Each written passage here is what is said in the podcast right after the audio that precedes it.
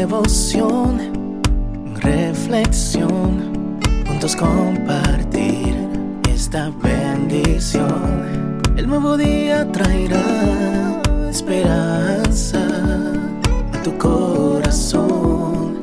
Qué bendición. Darwin Rodríguez, el podcast. Meditaciones matinales para adultos. Plenitud en Cristo. Escrita por el pastor Alejandro Bullón. Vence tus temores.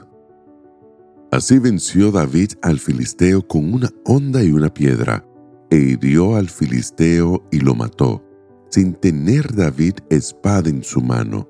Primera de Samuel 17:50. Aquella casa había estado abandonada desde que Elvira tenía memoria. Todos en el barrio la llamaban la Casa Encantada, por su aspecto grotesco, mezcla de moho, misterio y herrumbre. Las melazas crecían en derredor, en tres paredes rotas que escondían todo tipo de alimañas.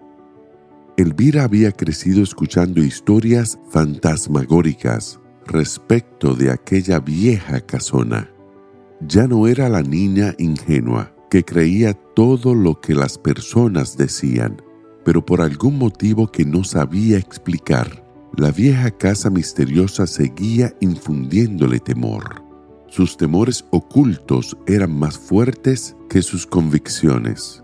Su mente le decía una cosa, pero su cuerpo no entendía. Temblaba cada vez que pasaba cerca, especialmente cuando el sol se había ido y las sombras bañaban el ambiente con su aire de tristeza. Pero los temores de Elvira iban más allá. Empezó a percibir que su vida parecía una bella mariposa, con miedo de salir de su capullo, y no era feliz. Nadie puede serlo cuando se vive como si le debiese algo al mundo, como si respirar fuese inmerecido, sintiendo que todos tienen derecho a sonreír, menos uno. La joven de sonrisa triste y ojos almendrados sabía que en aquella casa estaban plasmados todos sus temores.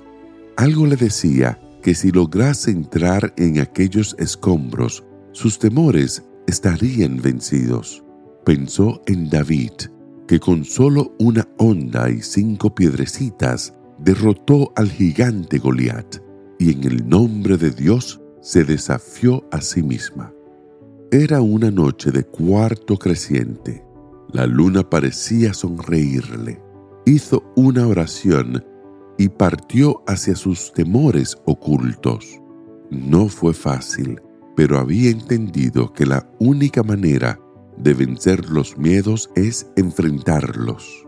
Mientras huyas de ellos, siempre te perseguirán y jamás sabrás lo que es contemplar el nacimiento del sol quebrantando el reino de la noche. Elvira fue, y a partir de aquel día siguió yendo. Una victoria la preparó para otra y nunca más volvió a sentir miedo. ¿Cuáles son tus temores? No los niegues. Negarlos es seguir escondiéndote de ellos. Enfréntalos. Dios está a tu lado.